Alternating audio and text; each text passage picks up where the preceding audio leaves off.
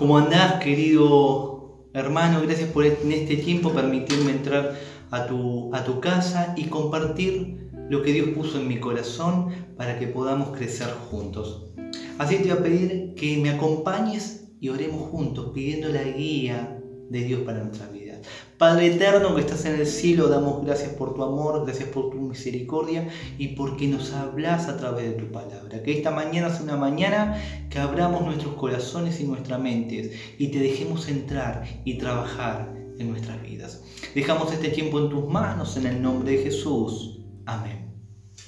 ¿Sabes? Cuenta eh, una anécdota, una historia eh, sobre tres paisanos allí en el interior que, que, uno se decía al otro, mirá, estuve, tengo unas uvas que, que pude sembrar, que son grandes como una pelota de fútbol, así de grande.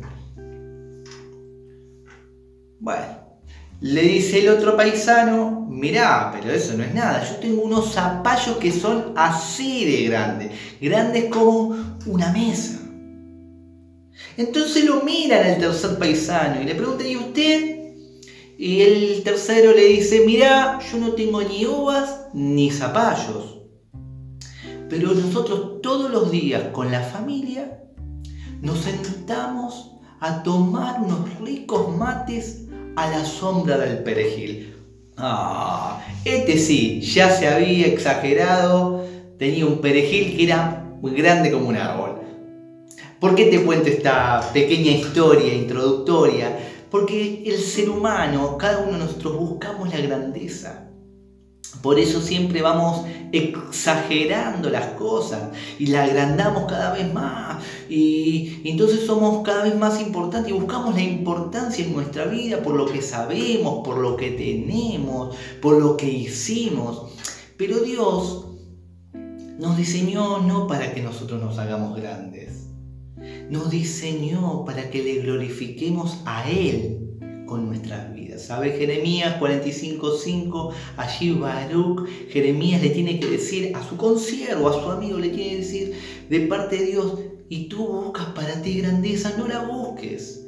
Él creía que tenía una posición por ser eh, el ayudante de Jeremías y creía que podía pasar por alto los conflictos y, y las cosas que iban a venir para Israel.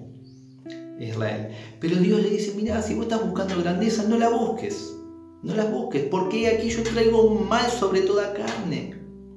Y lo único, yo te voy a cuidar, pero lo único que te voy a dar es tu pequeña vida a donde quiera que vayas. Jeremías 45.5. ¿Tú buscas grandezas? No la busques. Y en esta mañana yo quiero hablarte de lo pequeño. Y tres cosas quiero que apuntemos en esta mañana el valor de lo pequeño, fidelidad en lo pequeño y vidas pequeñas que engrandecen a Dios. Lo primero es el valor de lo pequeño. ¿Sabes? Cuando Jesús hace la alimentación de los cinco mil, allí Juan capítulo 6 dice que los discípulos, cuando vino ese muchacho que trajo esos cinco panes y dos peces, ellos eh, menosprecian eso y dicen, más qué es esto, más qué es esto para tantos. Y el primer punto es valorar lo pequeño. No es una cuestión de cantidad, sino en manos de quien está. Te vuelvo a repetir, no es una cuestión de cantidad, sino en manos de quien está. ¿Sabes? Cuando nuestra vida está en las manos de Dios, cuando nuestra familia está en las manos de Dios, cuando nuestros dones, talentos, habilidades están en las manos de Dios, siempre, lee el pasaje, siempre alcanza, siempre satisface, siempre sobra. ¿Sabe la alimentación de los 5.000? Dice que, todos queda, que alcanzó para todos, que todos quedaron satisfechos y todos se llevaron por lo menos medio kilo de pan y dos peces. Qué fabuloso que es Dios, ¿no? Cuando tu vida y mi vida están en las manos de Dios, no importa si es pequeño lo que tienes. siempre alcanza, satisface y sobra. Pero aparte no solo no es, es cuestión de cantidad, sino en la mano de quien está. Tampoco es cuestión de cantidad, sino de obediencia. ¿Sabes? Cuando Dios lo llama a Moisés, le dice, mira Moisés, vas a ir a libertar a mi pueblo. Escuchó su clamor y Moisés empieza con las excusas, no, pero cuando me pregunten, ¿y vos de parte de quién venís? Y, le dice, vendrás del, soy el que soy. No, pero tú sabes, hace 40 años que Moisés no hablaba al egipcio, así que ya no tenía fluidez en el hablar, así que dice, yo soy torpe de lengua. Y Dios le dice, pero ¿quién le hizo la lengua, la boca al hombre? ¿Qué tienes en tu mano? Eh, una vara. Bueno, fíjate, una pequeña vara. Dios la iba a usar para mostrar sus maravillas. No es una cuestión de cantidad. No es una cuestión de cantidad, sino de obediencia. Los discípulos estaban en la barca, habían pescado, tratado de pescar toda la noche y no pudieron pescar nada. Entonces se acerca Jesús. Jesús dice por la mañana, mira, echen las redes a la derecha. Y uno dice, bueno, pescamos toda la noche, eh, no se pescó nada, no se pesca por la mañana, no, no, no es el mejor coso. Eh, la, mejor hora. No, echar las redes. Echar las redes. Dice, bueno, pero en tu nombre echamos las redes se llenaron. No es una cuestión de cantidad, es una cuestión de obediencia. Lo que pasa es que si por nosotros fuese quisiéramos que todo cambie en un instante, nosotros quisiéramos pasarnos las crisis, nosotros quisiéramos pasarnos la pandemia por, por arriba, nosotros quisiéramos, quisiéramos que el pecado desaparezca de un día para el otro. Ahora sabes, este es un principio, el principio de lo pequeño, de lo poco. Mirad, Dios trabaja en nuestra vida poco a poco. Cuando el pueblo, de Israel iba a entrar a la tierra prometida, la tierra estaba llena de otros pueblos. Y Dios les dice allí en Éxodo capítulo 23, 29 y 30. ¿Sí? Te voy a leer la versión eh, NBI. Dice, sin embargo, no los voy a desalojar en un solo año Dice, no voy a sacar toda la gente en un solo año. ¿Por qué? Porque si no, la tierra va a quedar desolada y aumentará el número de bestias, de animales salvajes, y los van a atacar. Así que los voy a desalojar, y esto subrayando en tu Biblia, poco a poco. ¿Sabes? La vida es poco a poco. Un matrimonio se construye poco a poco. Los hijos se crían poco a poco un ministerio crece poco a poco. Un noviazgo, una amistad, las relaciones se construyen poco a poco. Hay un libro tremendo, muy viejito, que se llama Tres pasos para adelante, dos para atrás. Es de Charles Swindoll. Y él habla de la realidad de la vida cristiana, que damos tres pasos para adelante, pero retrocedemos dos. ¿Sí? Ahora, ¿cuánto es 3 menos 2? 1, pero avanzaste uno. ¿Sí? Así es la vida de muchos cristianos, así es la vida de mía fue así. Mi soltería, mi noviazgo, mi matrimonio, hoy siendo papá en el ministerio, siempre avancé tres, retrocedí dos, pero avancé algo. Porque es poco a poco. Es poco a poco. Y yo quiero que entiendas el principio esto, el valor de lo pequeño. Así como poco a poco crecemos en la vida cristiana y construimos una vida, también pasa lo mismo en lo negativo. Dice Cantares capítulo 2 versículo 15. Atrapen a las zorras, a esas pequeñas, zorras que arruinan nuestros viñedos. ¿Sabes? Dice la pareja, atrapen a las zorras, aquellas pequeñas zorras. Mira, la, la viña es nuestra vida. Y las zorras son pequeñas licencias que nos tomamos. ¿Sabes? Siempre pequeñas licencias traen grandes fracasos. Pregúntaselo si no a David y Betsabé. Dice el texto allí en 2 Samuel 11.1. Solo en ese versículo te dice cuál fue el problema. Dice, era el tiempo que salen los reyes a la guerra. Y finaliza el versículo diciendo, pero David se quedó en Jerusalén. Y allí pecó en adulterio, mentira, asesinato y callar ese pecado. Mirá esto es como nos pasa la mañana, son esos cinco minutos que nos quedamos durmiendo un poquitito más. No, cinco minutos. Yo no sé si a vos te pasa, a mí me pasa. Me suena el despertador, pongo ah, cinco minutos más. Suena de vuelta, cinco minutos más. Suena de vuelta, cinco minutos más. La próxima que suena ya pasó la hora y media. Ya llegué tarde del trabajo. Y me echaron. No, gracias a Dios no me echaron. Son esos cinco minutos. Mira Proverbios 6 dice, el hablando del perezoso, ¿cuánto tiempo más seguirás acostado? Un poco, un corto sueño, una breve siesta y un pequeño descanso, dice los brazos así cruzados y el resultado, y te asaltará la pobreza como un bandido y la escasez como un hombre armado. Mira una pequeña mentira destruye un matrimonio. Una pequeña palabra enojado fuera de sí destruye la estima de un niño, de tu hijo.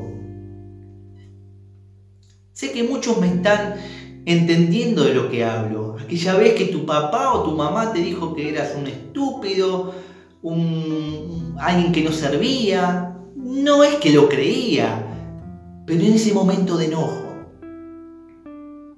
dijo esas palabras.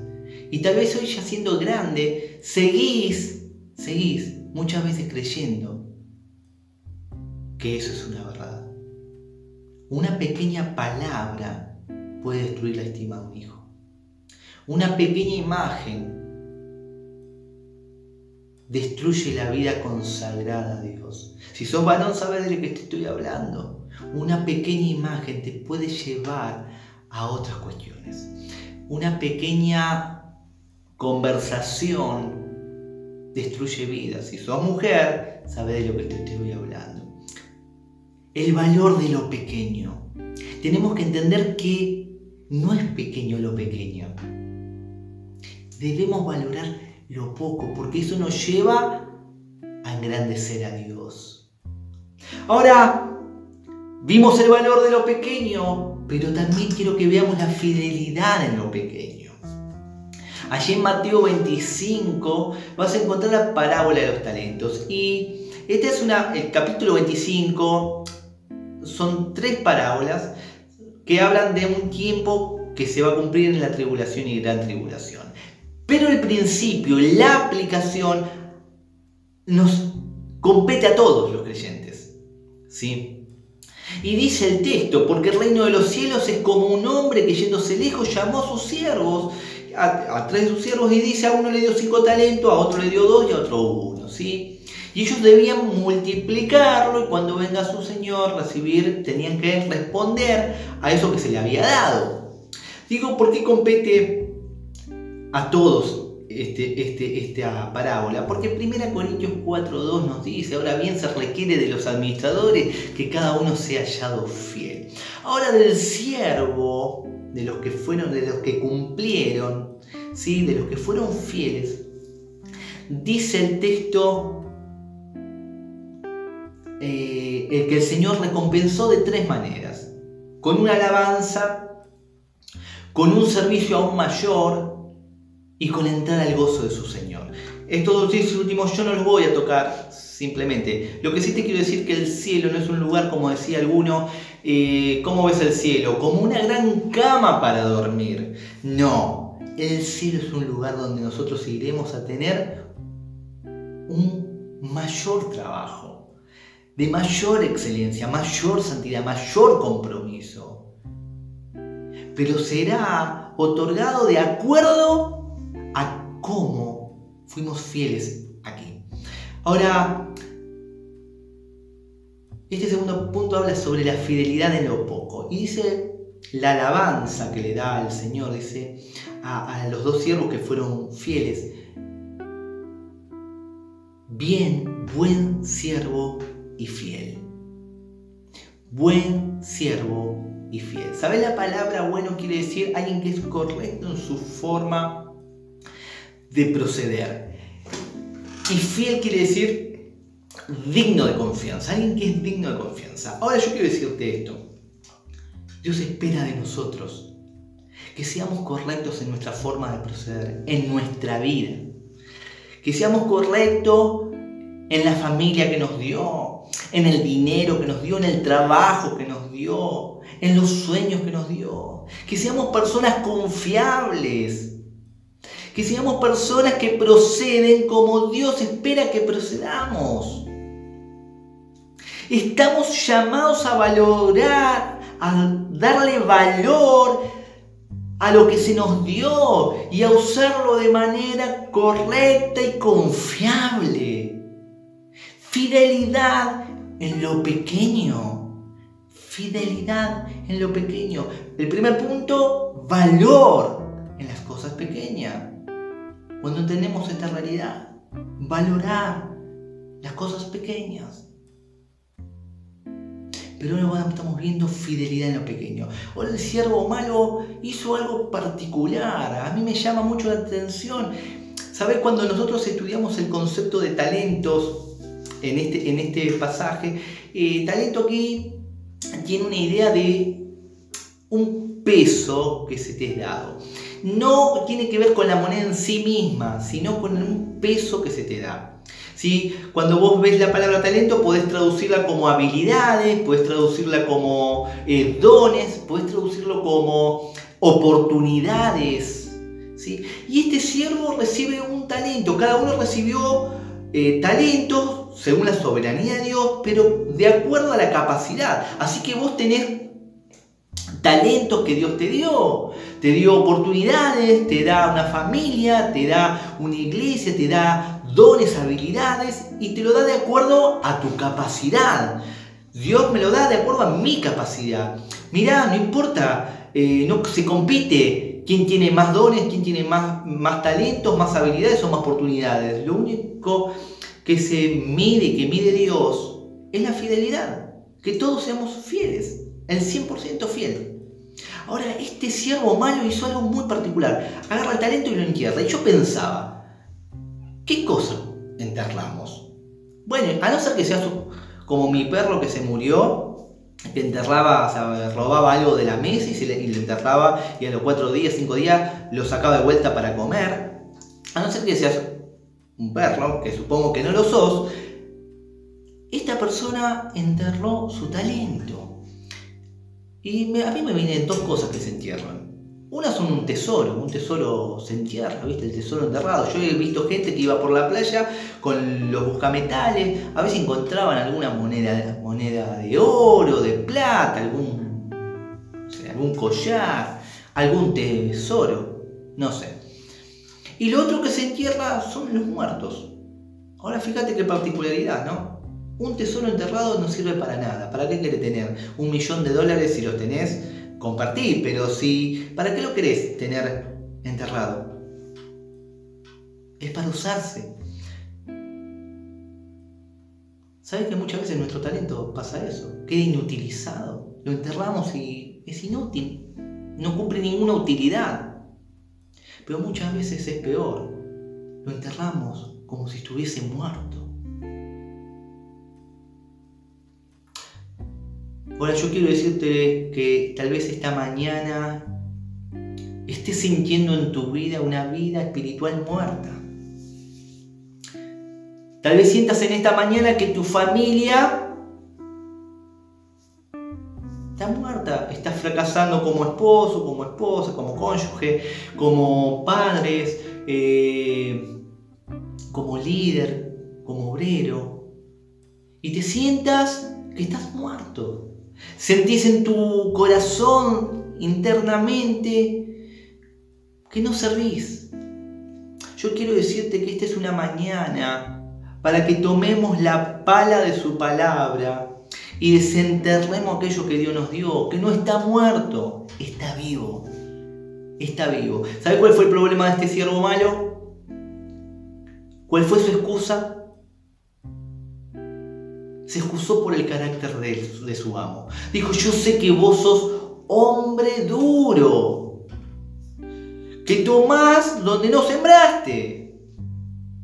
Ahora este siervo no conocía, no conocía a su amo, conocía la mitad de las cosas. ¿Sabes? Yo quiero decirte, muchas veces nos estamos excusando la familia que tenemos, eh, las oportunidades que el otro tiene y nosotros no tenemos, nos excusamos eh, el cónyuge que tenemos, los hijos que tenemos, la iglesia que tenemos. Tu problema y mi problema no son con lo que tenemos.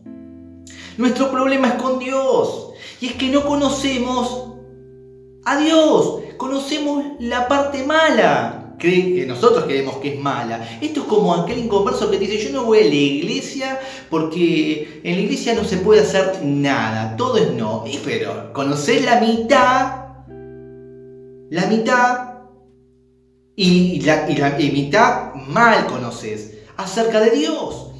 Esto es como un padre, yo a mis hijos le digo no a un montón de cosas, pero ese no está detrás, está fundamentado sobre el amor. Es un no que protege, es un no que cuida, es un no que eh, direcciona. No es un no por un capricho y Dios es igual, Él no conocía a su amo. Veía una vaga sombra de algo que él, que él creó.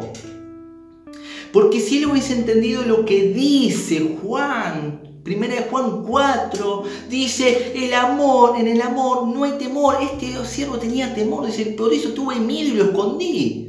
Lee el texto, dice, tuve miedo y lo escondí. Es que el verdadero amor, en el amor verdadero que se perfecciona, no hay temor. Porque el verdadero amor dice, echa fuera al temor. Por, dice el texto, porque el temor lleva en sí castigo de donde el que teme no ha sido que perfeccionado en el amor, este siervo no había sido perfeccionado en el amor.